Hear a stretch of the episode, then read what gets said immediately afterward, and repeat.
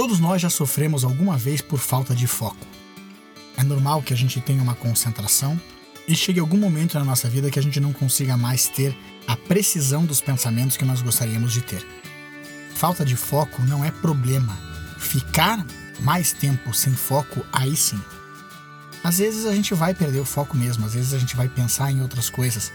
Algumas vezes é porque a gente olha para o nosso objetivo final e ele parece tão distante que a gente tende a querer descansar um pouco. Uma das formas da gente retornar ao nosso foco é entender o que é importante agora. Vamos focar no que nós temos para fazer hoje. Mesmo que às vezes a gente esteja muito mais distante do nosso objetivo. O que é importante hoje? O que você tem que fazer agora? Concentre-se nisso e entre em ação. Eu tenho certeza que o foco volta a vontade volta e a energia de seguir em frente também. Boa sorte, sucesso e boa semana.